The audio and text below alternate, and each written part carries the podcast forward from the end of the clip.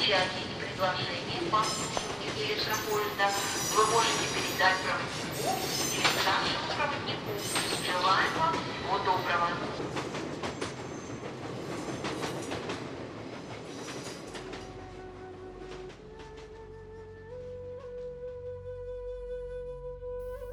Здравствуйте, уважаемые слушатели! В эфире станция «Конечная», подкаст для смертных.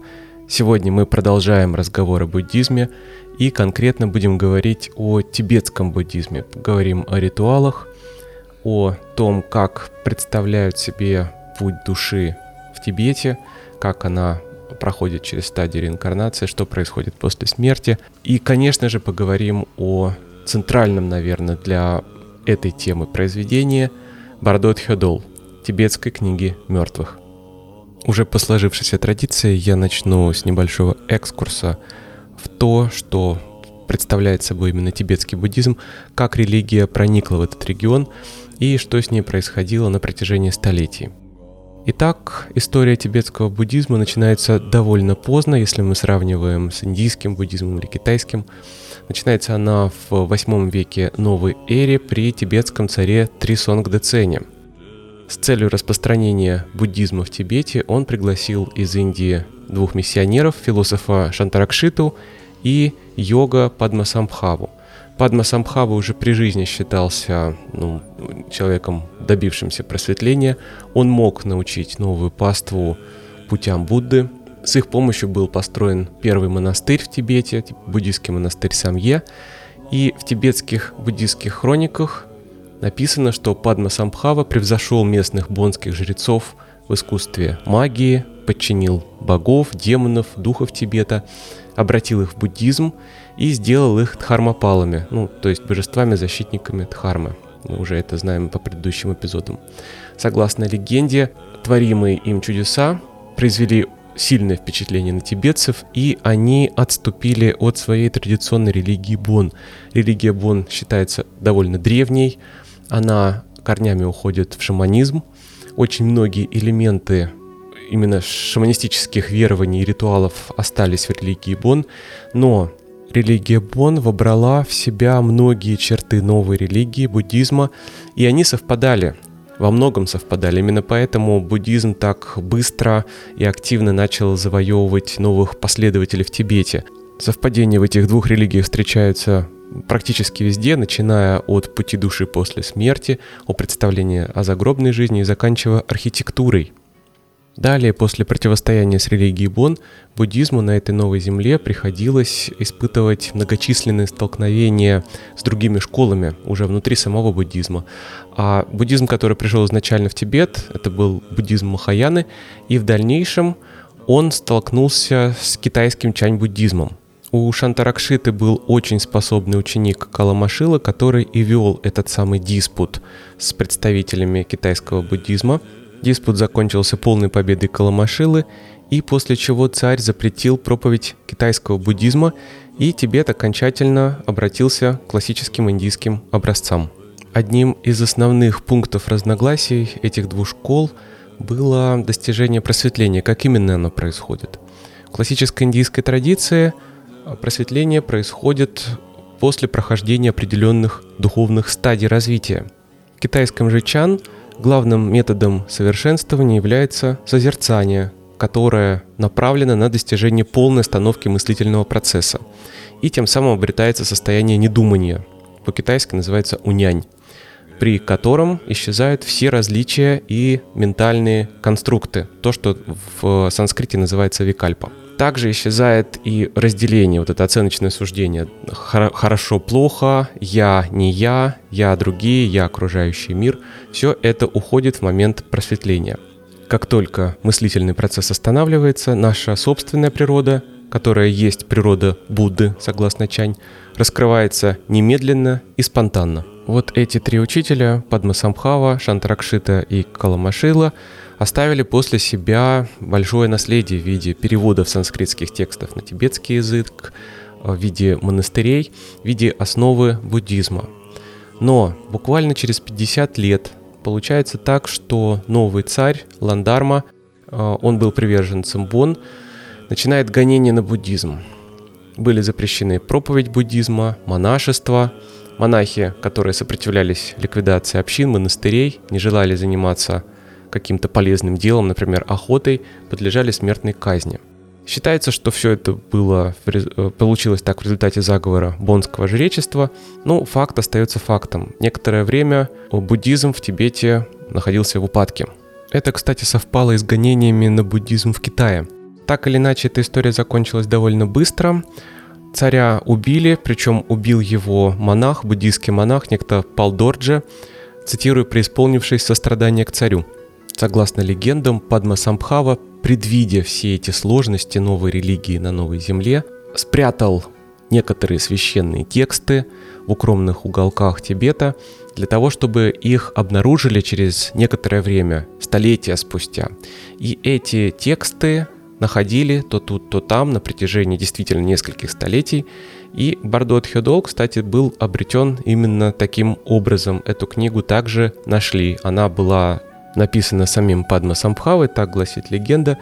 Являются ли такие находки, такие клады действительно вот, э, пророческим чем-то, чем-то мистическим, или эти книги составлялись уже впоследствии, потом для них придумывалась такая красивая легенда, нам неизвестно. Но, скорее всего, именно так все и обстояло. Действительно, вот под такие сочинения составлялась красивая легенда, чтобы люди знали, что это не просто какие-то книги, а книги, вышедшие из-под пера святых. Надо сказать, что убийство царя Лангдарма имело для буддизма крайне негативные последствия, потому что религия вплоть до XI века находилась в упадке, находилась в упадке монашества, сутры и тантры толковались буквально, поэтому все, что там было описано, ритуалы, способы поклонения, они приобретали варварский вид. В среде буддистов начался даже расцвет магии и колдовства – Начиная же с XI века начинается действительно расцвет буддизма по всему Тибету и прилежащим районам. А, в чем была причина? Так же, как и в Индии, буддизм в Тибете сначала был достоянием аристократии, верхушки. Это была религия знати. И только начиная с XI века очень активно а, миссионерская деятельность монахов этому способствовала. Буддизм начал проникать уже в народ – причем в народе буддизм распространяется тантрического толка. Это чистая ваджраяна. Начиная с этого времени переводится буквально весь корпус буддийской литературы с санскрита на тибетский язык. Организуется несколько движений, школ монашеских, которые приобретают свою специфику. Некоторые из них были, кстати, очень близки к религии Бон и впоследствии пришли в упадок, потому что не отвечали, э, так скажем, истинному духу религии. Некоторые из них заняли главенствующее положение. Развился институт лам, вообще понятие лам, кто это такие, что это за учителя. И начиная с XI века начался процесс искания духовных сокровищ. Появились э, специальные люди, тертон, искатели духовных сокровищ, которые обладали сверхъестественными способностями, ясновидением, которые как раз и находили вот эти вот скрытые книги, послания из прошлого, послания старых, старых учителей – их часто считали перерождениями самого Падмасамбхавы или его ближайших учеников. И в XIV веке одним из таких тертонов был Карма Лингпа, которого некоторые считали также воплощением Падмасамбхавы.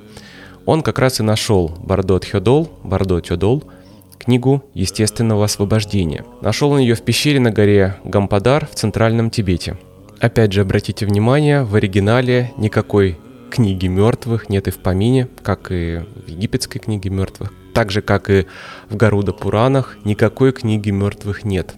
Гаруда Пурана — это ведическая книга мертвых, как у нас принято это называть в России, на Западе вообще. Почему называли эти тексты именно так? Ну, дело в том, что переводили на европейский язык, и в первую очередь на английский и немецкий, их в 19 веке, а, э, скорее всего, в конце 19 века и так получается, что тогда была определенная мода на такие названия. Почему это было? Потому что и в среде ученых, и в среде мистиков, мистиков в первую очередь существовала теория о том, что все религии являются осколками или отголосками какой-то прорелигии. Вот, э, например, в «Тайной доктрине Блаватской» это одно из основных положений. Что это была за прорелигия, неизвестно, но вот все, что до нас дошло, все, во что верят люди сейчас, там, или тысячу, две тысячи лет назад, все это всего лишь эхо того, что было раньше. Вот в том знании была истина. Но эта истина была рассеяна по народам, по другим религиям, которые пытаются воссоздать ее, пытаются ее передать. И именно поэтому, благодаря общему источнику, в религиях разных так много общего.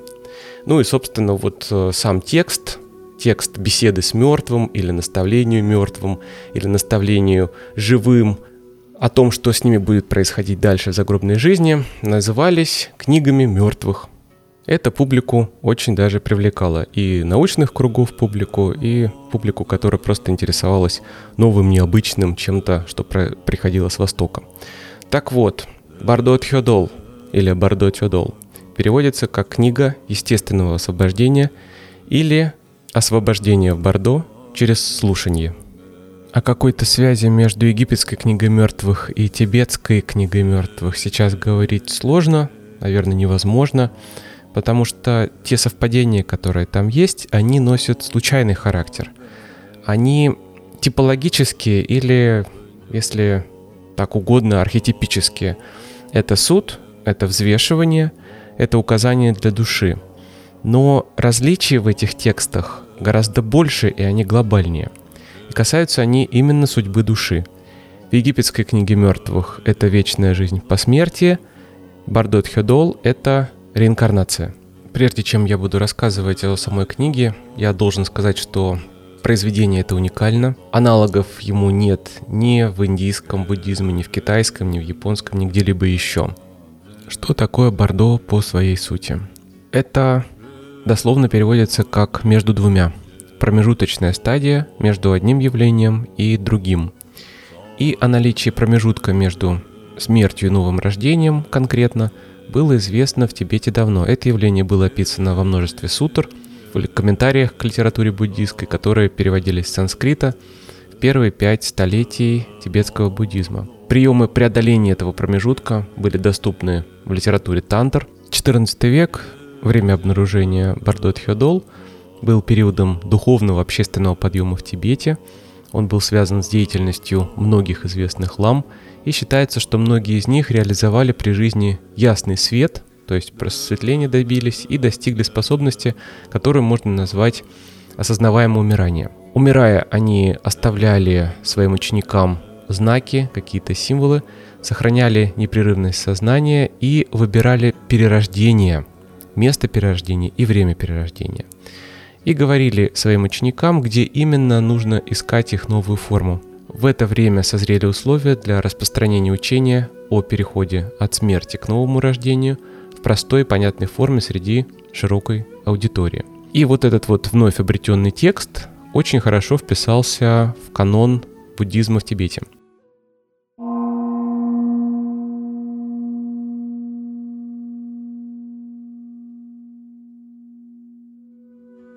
И когда мы говорим о Бордо в тибетском буддизме, то обычно имеется в виду интервал между одной жизнью и следующей. Но само значение термина значительно шире, и в традиции Нингма, в древнейшей традиции тибетского буддизма, в других источниках выделяется шесть видов Бордо. Бордо жизни, обычное состояние сознания в настоящей жизни, реальной нашей, интервал от зачатия до умирания физического тела – Бордо сновидения – состояние в промежутке между бодрствованием и глубоким сном. Бордо медитации – состояние сосредоточения, состояние между бодрствующим сознанием и просветленным сознанием. Бордо процесса умирания – Чикай Бордо – интервал между моментом, когда некто начинает серьезно болеть, умирает, и моментом, когда происходит разделение потока и тела – через 20-30 минут после последнего выдоха, это состояние между жизнью и реальностью. Пятое Бордо, Бордо Дхарматхату, интервал вневременной природы явлений, когда поток переходит в состояние своей изначальной природы, завершение процесса умирания и отделение сознания от тела, так называемый ясный свет. Считается, что на этой стадии верующий буддист может достичь просветления, слившись с этим ясным светом. Если умерший был обычным человеком и освобождение не произошло, то его поток впадает в состояние глубокого сна или транса, в котором пребывает 3-4 дня. И, наконец, последняя стадия – посмертное бордо становления, интервал, в котором поток устремляется к перерождению. Интервал от прихода в сознание – после периода смерти, посмертия до момента зачатия. Бардот Хёдол делится на две книги, в каждой из которых две части. Первая книга Чикай Бардо и Чонит Бардо. Здесь описывается момент смерти и состояние сразу после смерти. Бардо момента жизни и Бардо постижения реальности. Вторая книга — это Ситпа Бардо.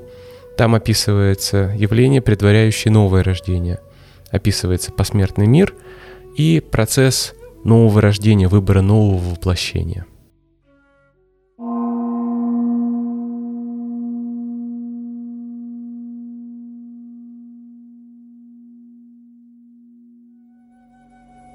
Я начну рассказ погребального обряда, потому что все самое интересное происходит после него.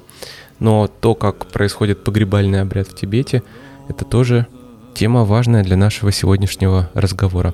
Итак, к умирающему приглашают монаха, он определяет остановку жизненно важных процессов, лицо трупа накрывают белой тканью, после этого прикасаться к телу не разрешается, чтобы ничего не мешало процессу умирания, который заканчивается только после полного отделения тела Бордо от его физического аналога. Этот процесс занимает от 3,5 до 4 дней, как я уже сказал, если не прибегать к помощи священника.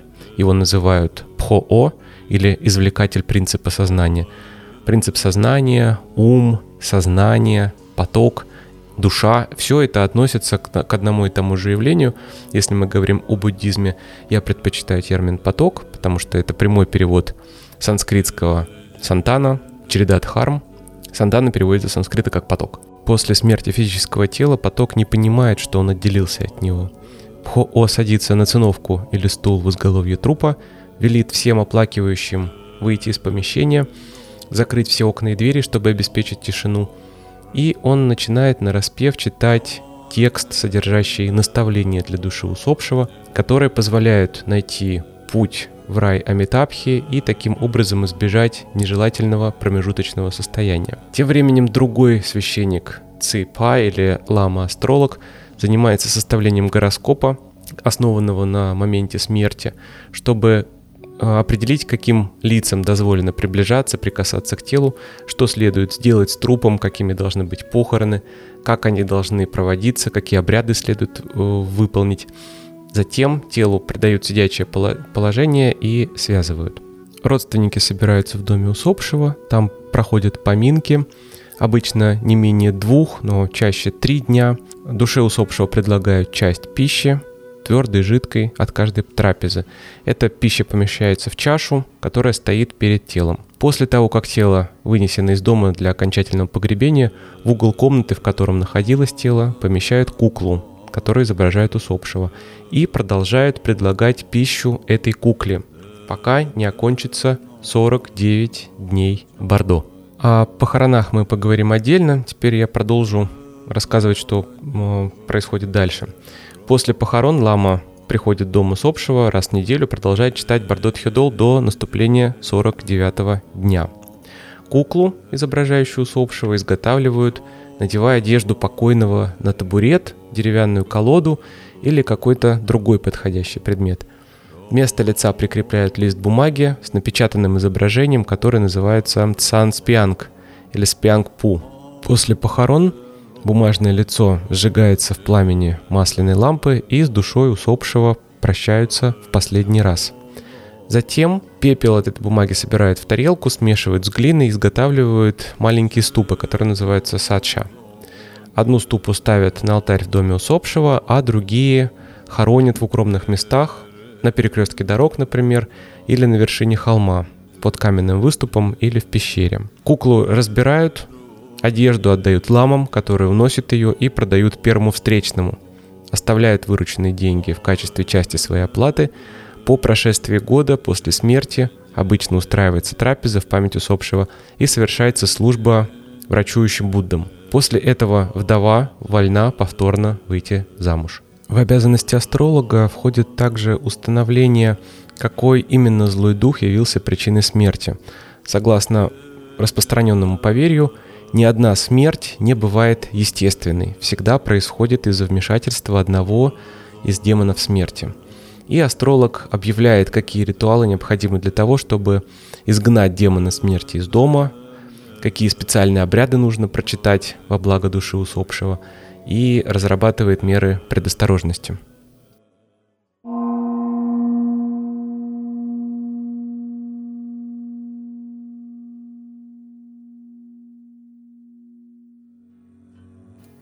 Все время чтения Бардо Тхёдол монах обращается к потоку словом «узнающий». Как я уже сказал, поток не понимает, что произошло, что он отделен от физического тела, и он попал уже в другое состояние.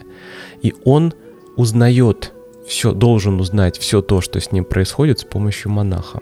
Три-четыре дня после смерти поток пребывает в состоянии сна – не осознавая, что, он, что с ним произошло, это первое бордо, которое называется Чикхай бордо или переходное состояние момента смерти. Здесь появляется ясный свет. Сначала в своей чистоте, поток его созерцает, видит. Это самый прямой путь к освобождению из колеса сансары. Если человек сразу после смерти способен слиться с этим ясным светом, он отправляется в нирвану непосредственно сразу. Но потом ему дается многочисленные попытки это сделать. С каждым днем, к сожалению, это все труднее и труднее сделать, но спасение, освобождение обрести можно. Когда заканчивается первое бордо, узнающий уже осознав тот факт, что произошла смерть, испытывает второе бордо, чоньид бордо или переходное состояние реальности, которое перетекает в третье бордо или ситпай бордо, переходное состояние перерождения, и заканчивается новым рождением в новой форме. Переход от одного бордо к другому аналогичен процессу рождения. Узнающий приходит в себя после одного состояния обморока, затем после следующего – пока не заканчивается третье бордо. После его пробуждения во втором бордо перед ним появляется одна за другой галлюцинации или видения, воплощение его мыслей. Эти видения и мысли предстают перед ним в образе мирных и гневных божеств и дамов.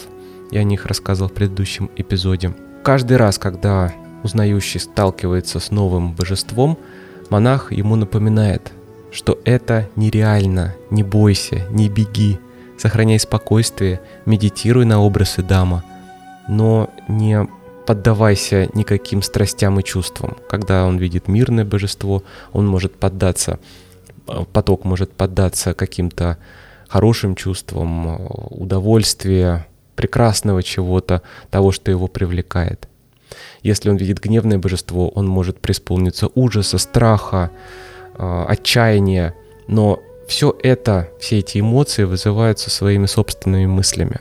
То, что сохранилось в потоке после жизни, то, что он запомнил, то, что он принес в следующее Бордо из нашей реальности, из нашей обычной мир, мирской жизни. Наша жизнь — это один элемент, довольно важный элемент, но это всего лишь элемент существования потока. Именно в нашей в земной жизни поток с помощью человеческой формы может достичь освобождения. Люди могут достичь освобождения, божества могут достичь освобождения, если потоку повезло, э, так скажем, воплотиться в верхнем мире. Если ты воплощен в животном, ты не сможешь достичь освобождения. Тебе нужно пройти через длинную-длинную череду воплощений, чтобы стать человеком, у которого есть к счастью или к сожалению, разум, способный добиться освобождения.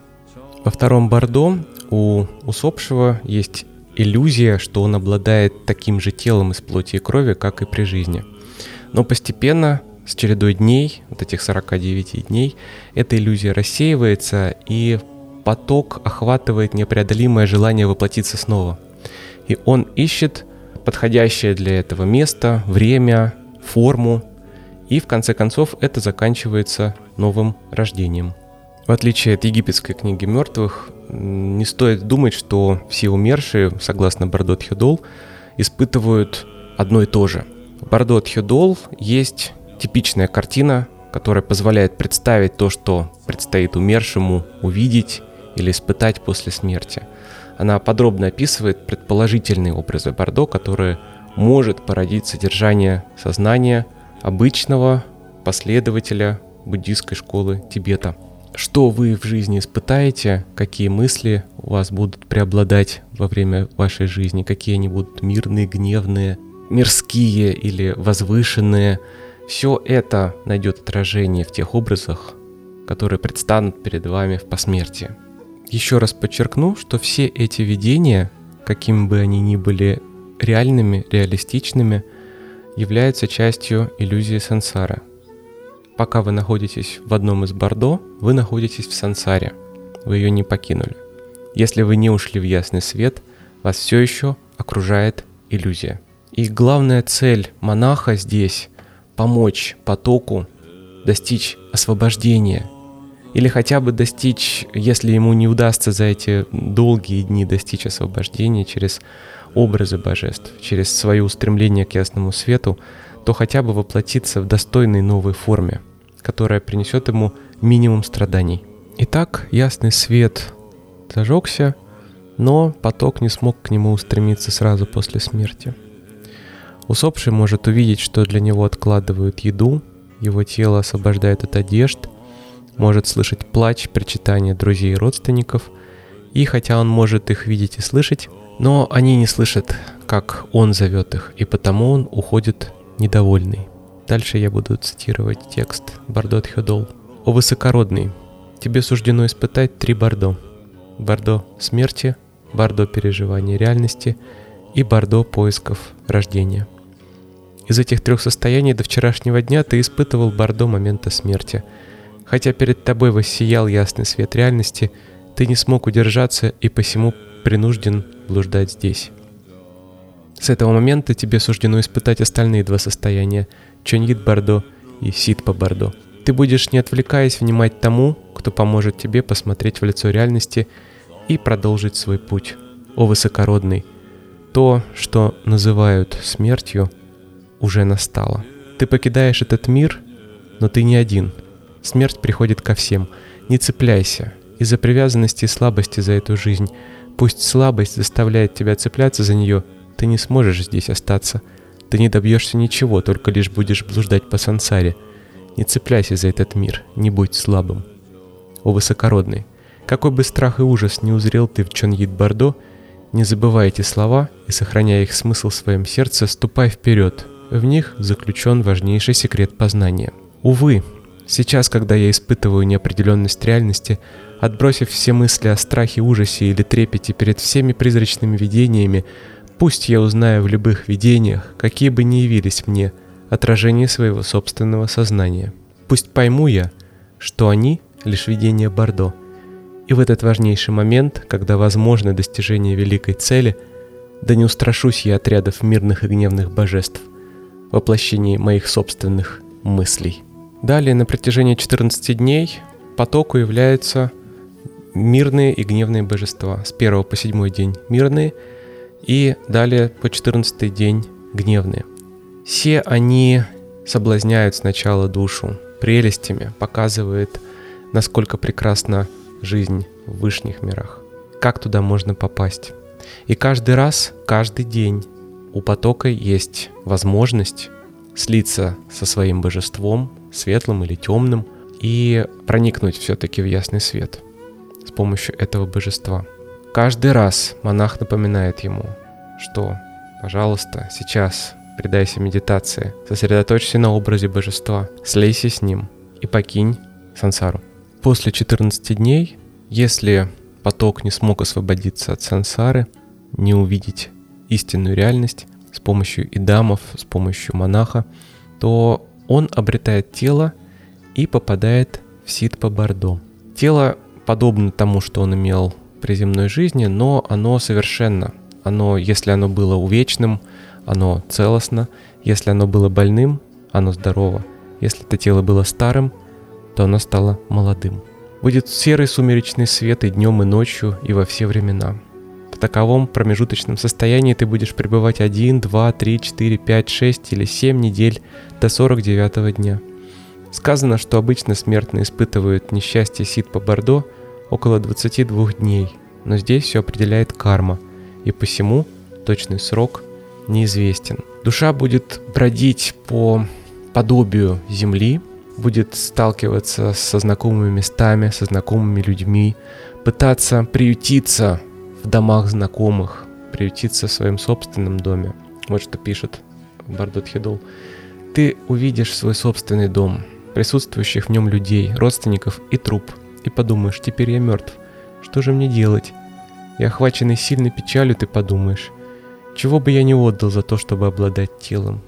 И подумая так, ты будешь блуждать тут и там, разыскивая тело. Пусть, даже если бы ты мог войти в мертвое тело девять раз подряд, слишком долгий срок ты провел в Чуньид Бордо, и тело твое будет замерзшим, если смерть твоя случилась зимой, разложится, если летом, а если нет, то твои родственники его уже кремировали или предали земле, или бросили в воду, или отдали хищным птицам и зверям. Тогда, не найдя себе места, в которое можно было бы войти, ты испытаешь томление и почувствуешь себя так, будто ты пытаешься протиснуться в щели и трещины среди камней и валунов. Таковые страдания происходят в промежуточном состоянии при поисках нового рождения. Хотя ты и ищешь тело, но ничего кроме неприятностей не добьешься. Забудь о желании обрести тело. Пусть твой разум пребывает в состоянии покорности и смирения, и постарайся, чтобы он там и оставался. Когда поток тяготеет к новому рождению, к новому воплощению – значит, он не может освободиться, не может уже получить освобождение, и ему теперь грозит суд. Может статься так, что из-за влияния плохой кармы усопший даже после этого не осознает реальность. Тогда монах обращается к усопшему и молвит. «О высокородный, то, что ты так страдаешь, происходит от твоей собственной кармы, ни по какой иной причине. Раз так, молись». Если ты не будешь молиться, и если тебе неведомо, как медитировать на великом символе или на каком-либо божестве-покровителе, добрый дух, что родился одновременно с тобой, явится сейчас и сосчитает твои добрые поступки, отметив их белыми камешками. А злой дух, что родился одновременно с тобой, явится и сосчитает твои дурные поступки, отметив их черными камешками. Вслед за тем тебя охватит страх, трепет и ужас, и ты задрожишь и попытаешься солгать, говоря – я не совершил никаких дурных поступков. Тогда владыка смерти скажет, я сверюсь с зеркалом кармы. Он заглянет в зеркало, где ярко отражаются все добрые и злые деяния. Лгать бесполезно. Тогда один из старших помощников властелина смерти накинет тебе на шею аркан и потащит. Он отрубит тебе голову, вытащит твое сердце, вытянет твои внутренности, вылежит твой мозг, выпьет твою кровь, пожрет твою плоть и обгладает кости, но ты не сможешь умереть. Хотя твое тело будет расчленено на куски, оно оживет снова. Повторное расчленение причинит сильнейшую боль и мучение. Даже в то время, когда считают камешки, не страшись и не пугайся. Не лги и не бойся владыки смерти. Твое тело – это тело ментальное. Оно не способно умереть, даже если от него отделили голову и рассекли его на части. В действительности твое тело имеет природу пустоты, и тебе нет нужды бояться – Владыки смерти – суть твои собственные видения. Твое тело желания – это тело склонности, и оно пусто. Пустота не может навредить пустоте. Бескачественное не может повредить бескачественному. В действительности не существует таких вещей, как владыка смерти, боги, демоны или бычий-головый дух смерти. Это твои собственные видения. Постарайся осознать это. Далее описывается поиск нового тела, нового воплощения. И человеческого существа у потока есть несколько способов вернуться в этот мир или в вышний мир. Через яйцо, если мы говорим о животных, каких-то присмыкающихся, через лона, если говорим опять же о животных и о человеке, и через сверхъестественное рождение, если так повезло и карма хорошая, человек попадает в высший мир. Поток видит место воплощения, то, куда он должен устремиться, оно сияет ярче, чем остальные места. Он идет к нему, и монах в это время наставляет поток говорит ему, как правильно выбрать подходящее лоно, как правильно выбрать момент зачатия, вот когда он происходит. Перерождение начинается именно в момент зачатия, не в момент рождения. В самой книге постоянно встречаются рекомендации для читающего. Когда именно и какой текст нужно читать, что нужно повторять, что нужно говорить потоку. Почему эта книга уникальна? Почему мы ее даже не можем поставить в один ряд с египетской книгой мертвых или с Гаруда Пураной? Дело в том, что в Бардот Хёдол представлен не разговор живых и мертвых. Тут такого разделения нет в принципе. Как вы уже поняли, поток существует везде. Он, поток существует в физическом теле, после смерти физического тела. И получается так, что вот одна стадия этого потока, одно воплощение потока говорит с потоком в другой стадии это разговор находящихся в этом мире и находящихся в мире последующем. Причем находящийся в этом мире передает душе знания уже побывавшего там. То есть человек передает память потока другому потоку, говорит ему, где он оказался и что делать. У меня такая метафора родилась, когда я читал Бардот Хёдол. Представьте себе телефонный разговор между старожилом и человеком, который приедет в город или в страну, незнакомую ему. И сторожил рассказывает ему, что ему делать, куда идти, кого он встретит, что нужно говорить, как себя вести. Вот это такая передача информации другому, не знающему. Как мы помним, в Бардот Хюдол поток, к которому обращается монах, называется узнающий.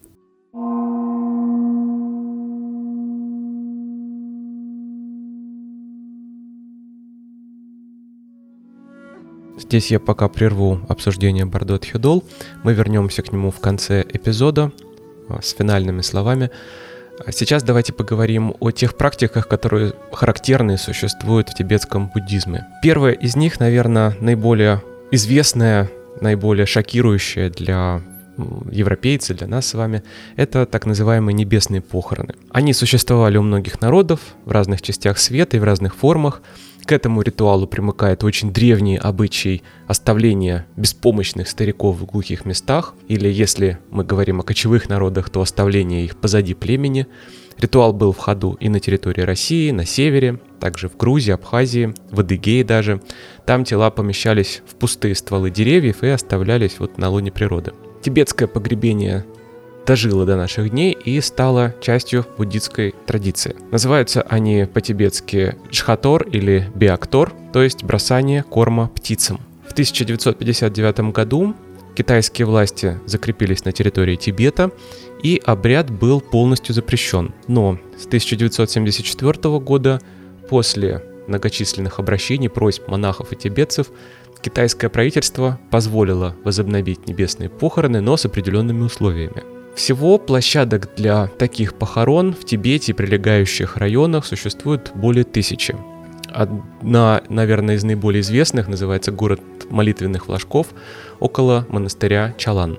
Неподалеку от города Лхасы, бывшей столицы Тибета, находятся также несколько монастырей, которые вот известны похоронными традициями. О них многие знают. Никто не приезжает сюда специально, чтобы увидеть небесные похороны.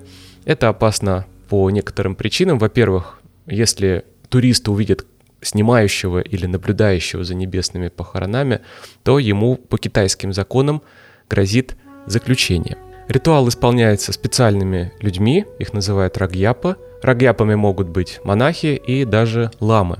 Когда тибетец умирает, я рассказывал уже, его тело устанавливает сидячее положение. Так он находится течение 24 часов дома, пока монах читает первые главы из книги мертвых. Затем, через три дня после смерти, близкий друг покойного относит его на спине к месту погребения, и там Рагьяп начинает свои работы. Работа Рагьяпа длится 3-5 часов. Сначала Рагьяпа делает множество надрезов на теле, буквально свяжует мертвое тело. Ритуал проходит на каменной площадке, там есть специальный такой выступ каменный, к нему тело привязывают веревками, чтобы оно не скользило от крови. И затем, когда процедура заканчивается, он уступает место птицам. Стервятники уже знают, что здесь будет их добыча, они слетаются и поедают практически все без остатка. На это у них уходит от получаса до суток, в зависимости от того, сколько птиц прилетит. Также есть специальный ритуальный танец, который привлекает новых птиц или с помощью которого монахи уговаривают птиц, которые уже отведали свою трапезу, приступить к новой трапезе, если в этот день совершается несколько похорон. Далее Рагьяб э, собирает кости, дробит их на плоском камне, смешивает получившееся крошево с цампой, такая каша, ячменная мука с маслом яка, и опять же скармливает все это птицам. Тело уничтожается бесследно. После работы стервятников, после первой процедуры, остаются, ну, череп, тазовые кости, позвоночник и берцовые кости. Все остальное растаскивается. Ну и после заключительного ритуала не остается ничего.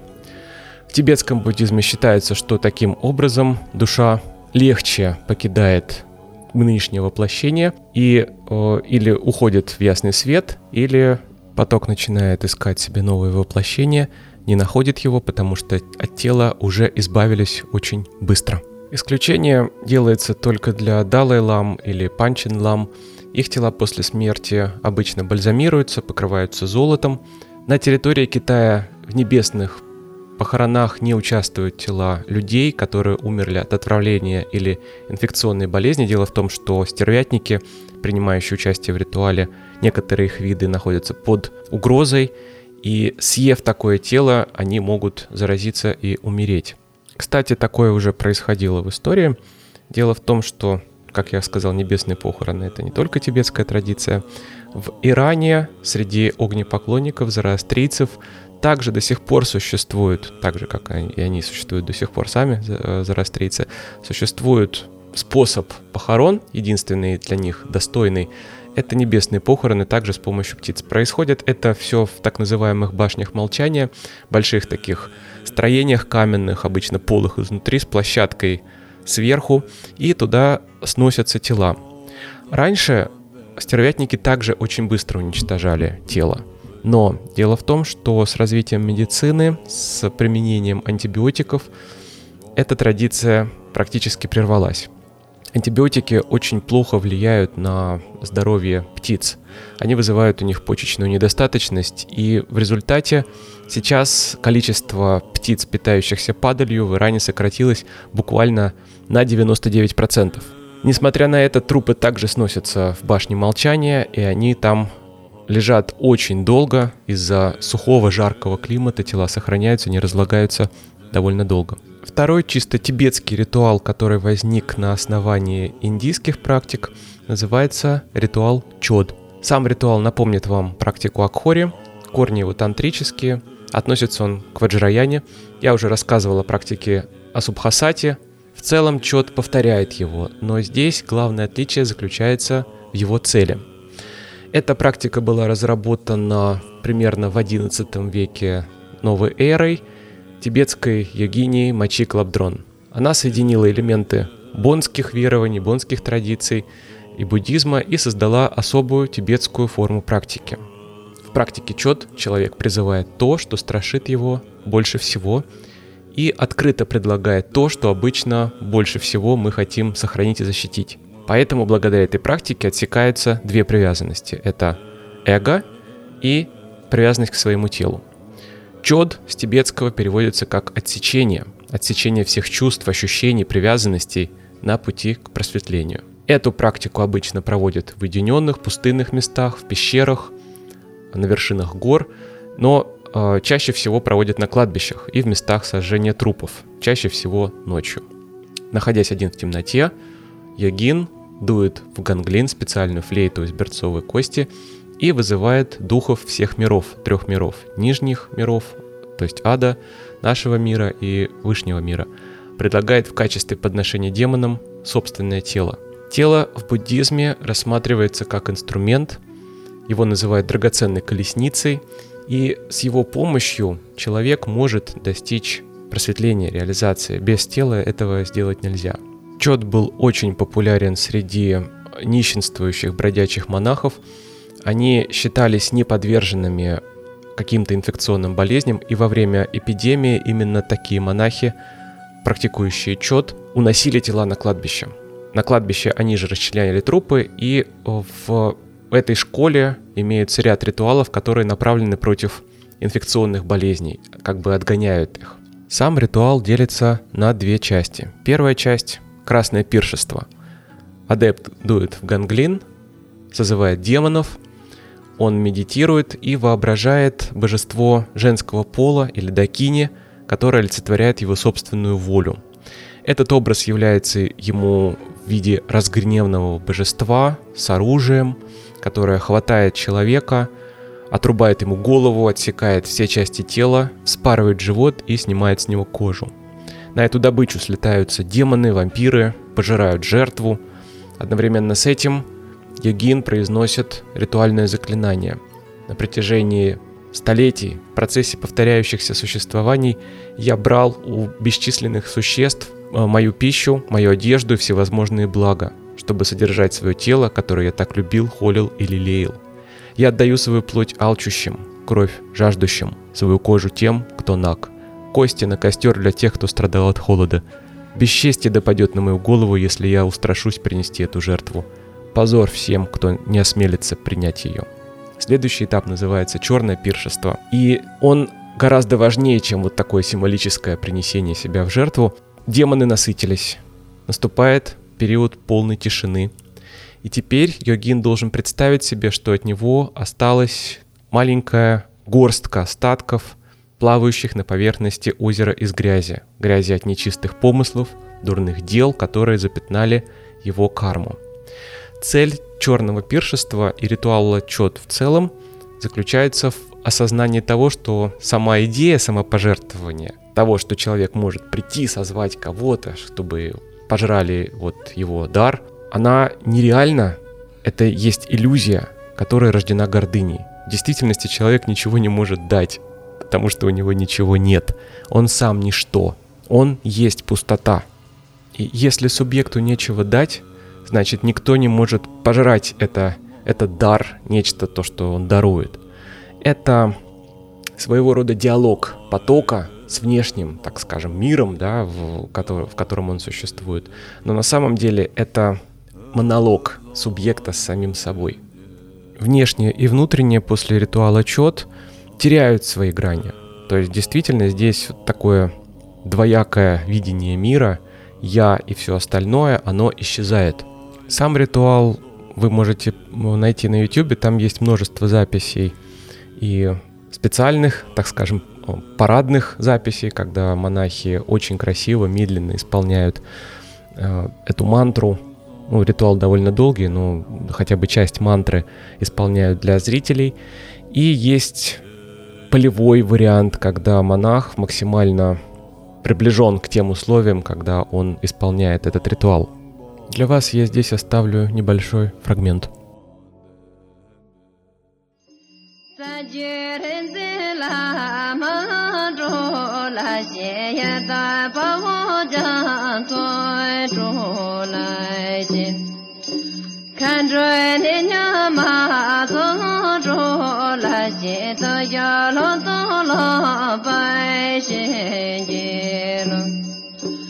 Kan 人都都咱那把我看执着来得来着，现在这分过了这生姐妹老爷爷来会就热热，红啊。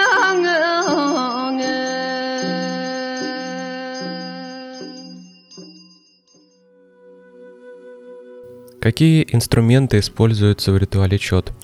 Первый из них это ганглин, как я уже сказал, или канклинг. Флейта, сделанная из человеческой бедренной кости. Слово буквально переводится как «флейта из ноги». Используется она в буддизме для похоронных обрядов наряду с дамару и колокольчиком. Ритуалы использованием флейты должны исполняться только на открытом воздухе и делается флейта так. Удаляется костный мозг, в выступах коленной части прорезаются два отверстия – часть, в которую дуют скошенного вовнутрь, чтобы создать такой мундштук. Звук получается на удивление громкий, пронзительный. Я сейчас по -по постараюсь дать вам запись.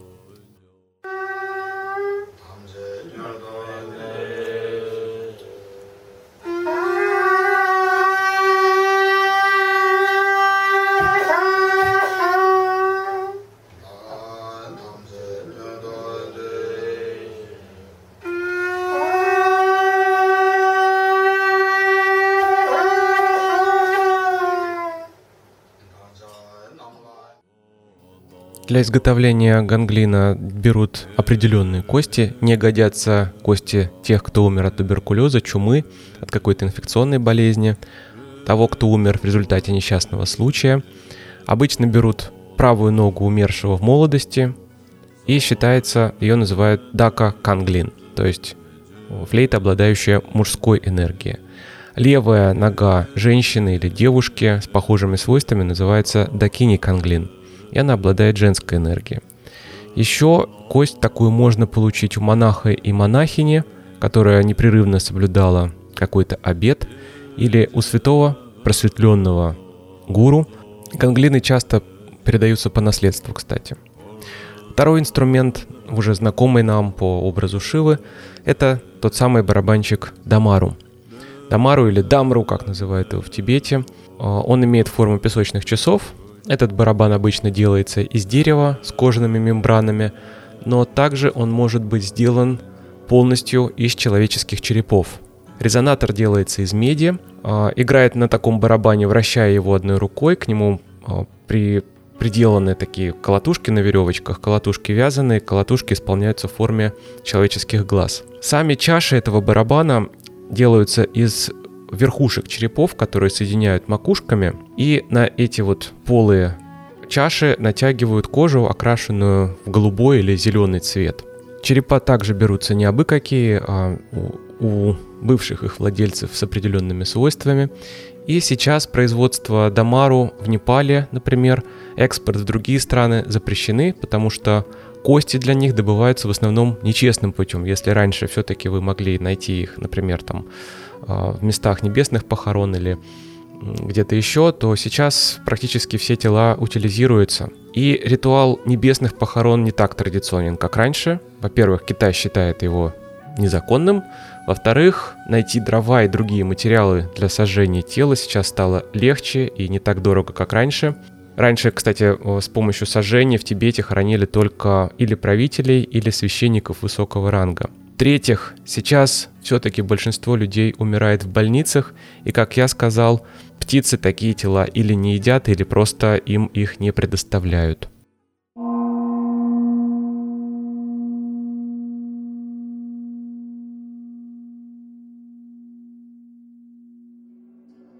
Я бы сегодня еще хотел упомянуть об одной буддийской традиции, которая называется памятование о смерти или размышление о смерти.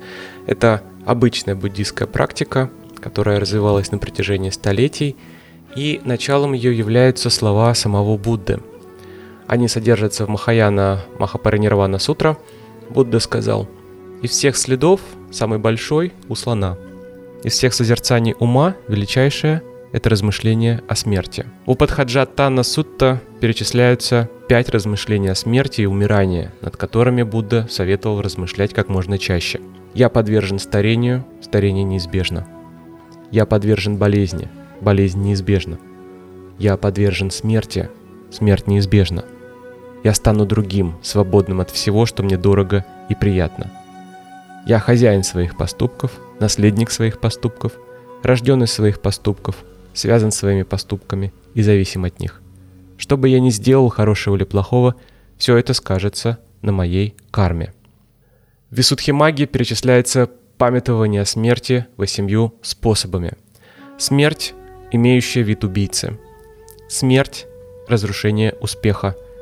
Смерть приходит даже за лучшими из людей, то есть здесь размышление путем сравнения. Умрете не только вы.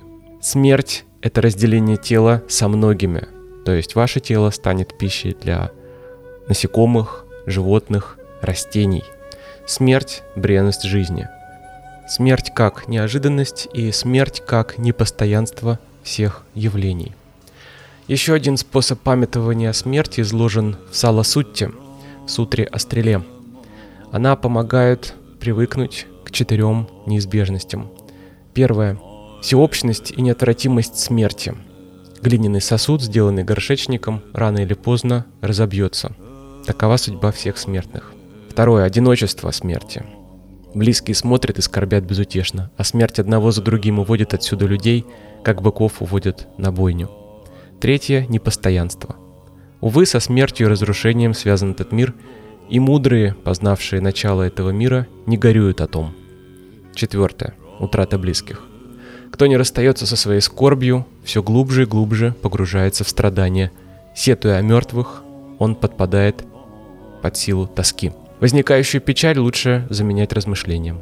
Кто ищет неизменной радости, тот вырвет ту стрелу из своей раны. Эту скорбь, эти вопли, эти сетования. Извлекший ту стрелу, независимый, ничем не связанный, обретет он мир своему духу. Кто превозможет печаль, тот в конец угасит ее, тот успокоится в нирване. И закончить сегодняшний длинный, опять же, эпизод, опять так получилось, что я не смог его разделить на два, я бы хотел размышлениями о душе, буддизме и нашем понимании. Дело в том, что Бардот Хюдол нет понятия души, как вы уже поняли. Это поток. Даже в первом переводе переводчик пытался заменить его понятием принцип разума. Саму, о самой душе он не говорил, и в тексте она не упоминается. Она упоминается только в комментариях как очень грубый эквивалент, как сравнение того, на что это похоже, на что похож поток. Для нас душа — это нечто сокрытое, к чему мы не имеем доступа в земной жизни. Вот если вы ходите в церковь даже, если вы читаете Библию, если вас учили основам православия, вы не можете почувствовать душу. Вам говорят, что душа — это Божий дар. То, что вас наделяет жизнью, то, что останется после вас потом, после смерти, то, что будет подвластно суду. Но что это такое? О душе нужно заботиться, обеспечить ей вечную жизнь своими поступками, мыслями, но ее нельзя воспринять как феномен или объект чувственной реальности. В доктрине Бардот Хюдол эта проблема полностью снята. Вы и есть душа. То, что воспринимает, то, что чувствует, то, что помнит, то, что получает опыт, прежде всего духовный. Это и есть вы. Вы покидаете тело и продолжаете путь. Телесная жизнь — это просто маленький фрагмент. Ну вот так получается, что его нужно пройти для того, чтобы получить шанс на освобождение — в следующем эпизоде я остановлюсь на этом более подробно. Мы продолжим с вами в другой уже форме обсуждения Бардот Хюдол, и поможет мне в этом великий человек. А мы едем дальше, до станции конечная. Помните, жизнь прекрасна.